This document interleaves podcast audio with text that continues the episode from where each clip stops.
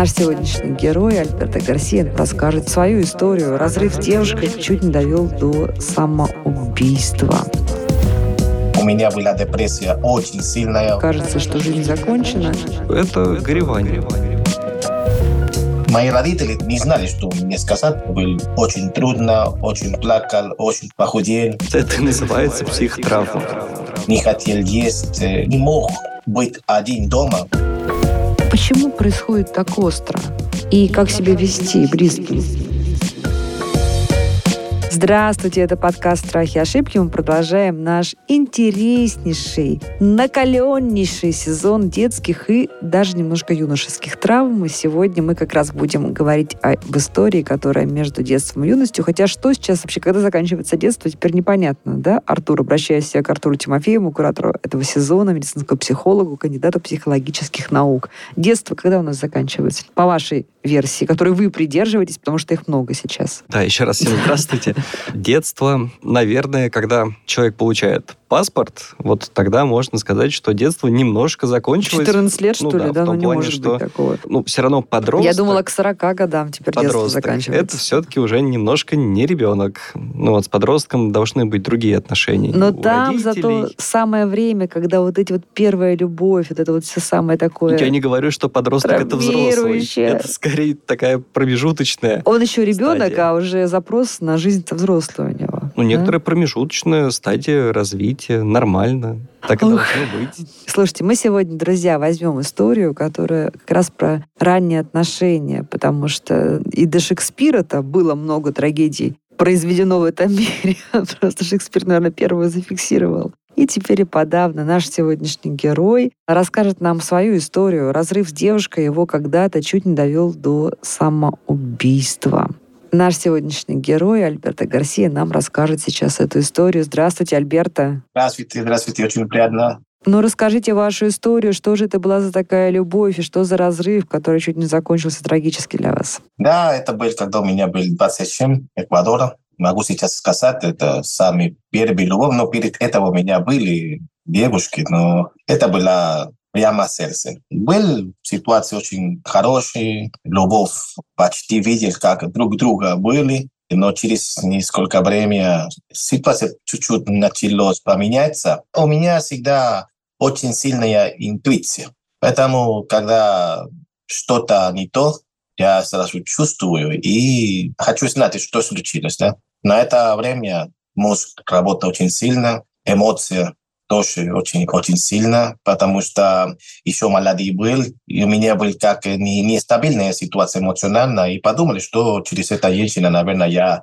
найду это правильная дорога. Но она тоже была молодая, и потихоньку, потихоньку ситуация началась поменяться. Не по-хорошему, а по-плохому. Когда все закончились, попробовали несколько раз. а, В принципе, я хотел свадьбу сделать уже, но это было не то. И когда все закончилось, началась самая большая проблема пока. Ну, могу сказать, самая большая проблема на этот момент, на это время, да. Но потом я знал, что это не, не было так. Но на это время было очень сильное. У меня была депрессия очень сильная, очень большая. Хотел самоубийство.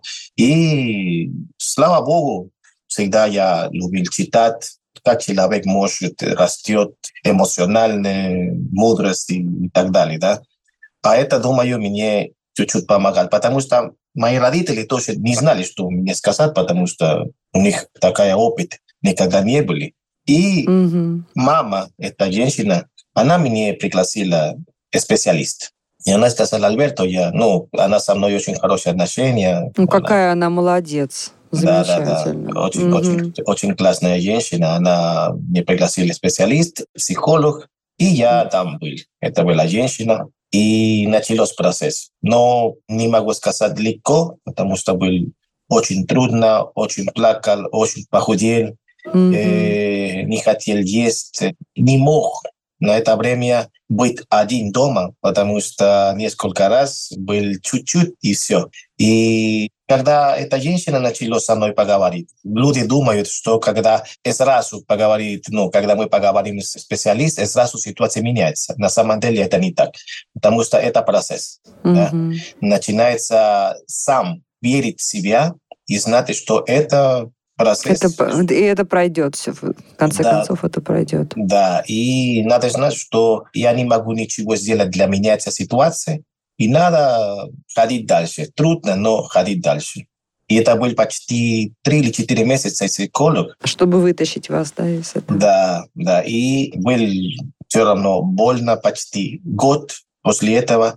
Но после психолог и после, ну, я после этого тоже читал несколько книг, началось это тоже коучинг, снимается, да, поговорите с несколько коуч об этом. И почти через год, я могу сказать до сих пор, это не забуду потому что это вы сами... Не можете забыть это. Не, не могу забыть, да. Давайте попробуем сейчас дать слово нашему уже психологу, что Артур... Артур, мне, конечно, интересно от вас услышать вообще вот поговорить об этой ситуации, неразделенной э, юношеской любви или преданной юношеской любви, когда кажется, что жизнь закончена. И такое ощущение, что это даже на каком-то вот гормональном уровне, на каком-то физиологическом уровне, да, этот процесс происходит. Вот давайте поговорим, вы нам расскажете и о причинах, вот просто объясните, что происходит с организмом, и как себя вести близким. Вот в случае с нашим героем мы видим, что очень мудро повела мама девушки Альберта, да, она помогла ему а родители не знали, что сделать. Кто-то может, наоборот, навредить. Давайте вот посмотрим на эту ситуацию, не только ситуацию Альберта, но и вообще. Ага, еще раз всем здравствуйте, Альберта. Если что, я позадаю вам вопросики, хорошо? Хорошо.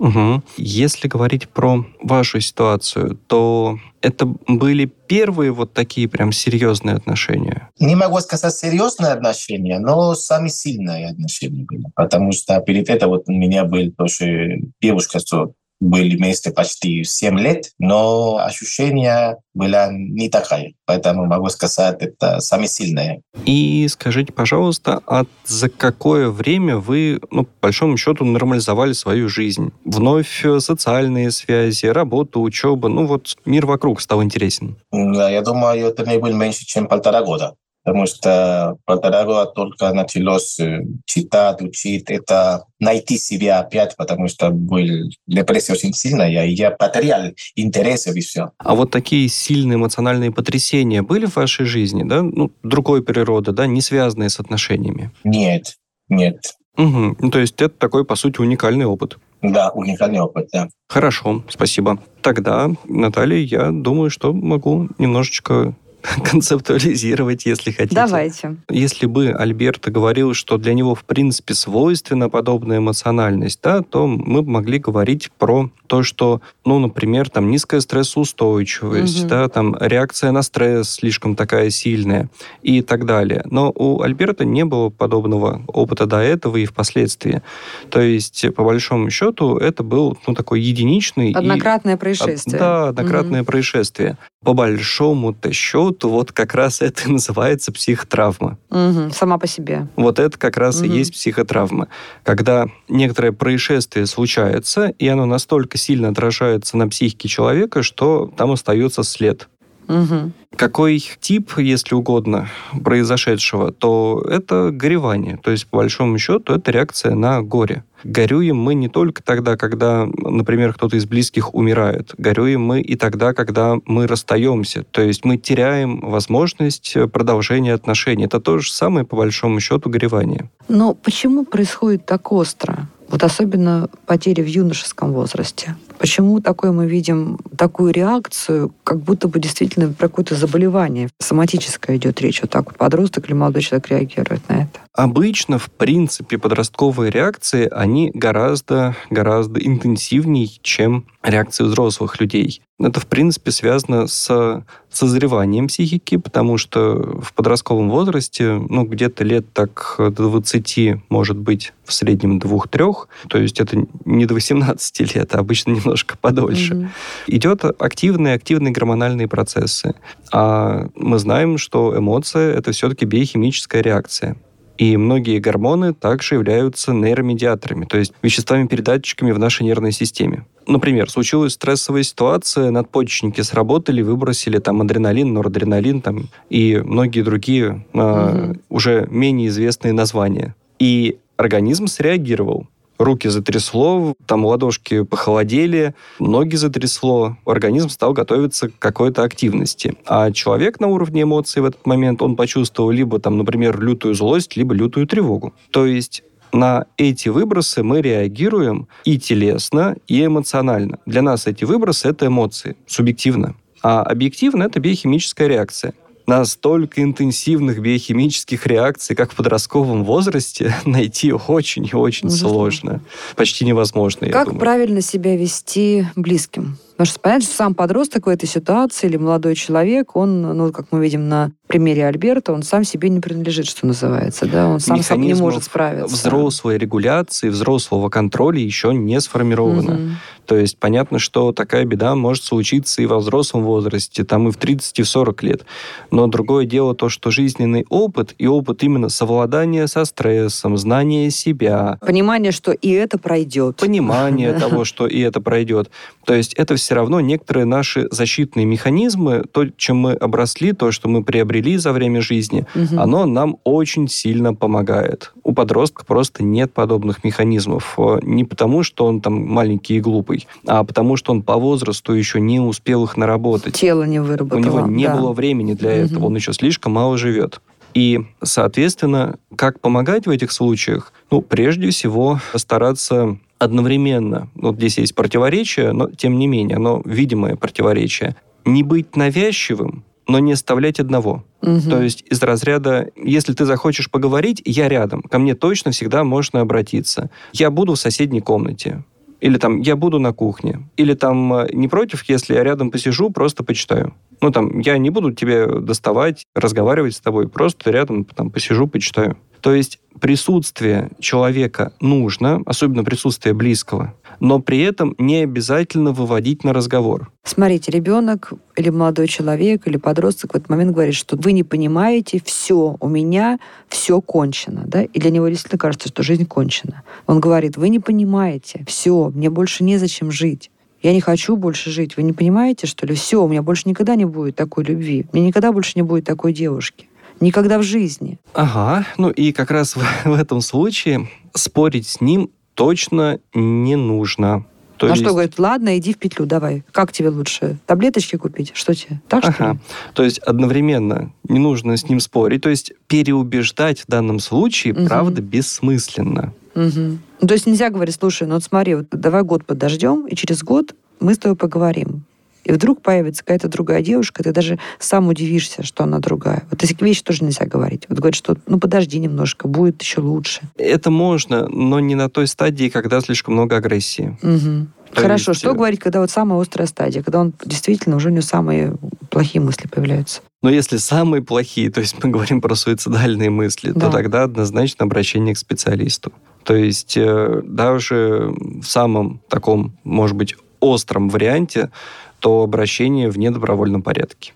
А, то есть вплоть до того, что даже вызвать Даже вызвать бригаду скорую помощь, помощь да, да, да, да, и госпитализировать. Он скажет, вы предатели? Скажет, да. Полежит два месяца, успокоится, немножечко с ним поработают психологи и медики, угу. и его отпустят. Альберт, а вы сразу пошли к психологу, который вам предложила вот мама этой девушки, или у вас были сомнения? Помните об этом? Нет, сразу. Это были почти две недели.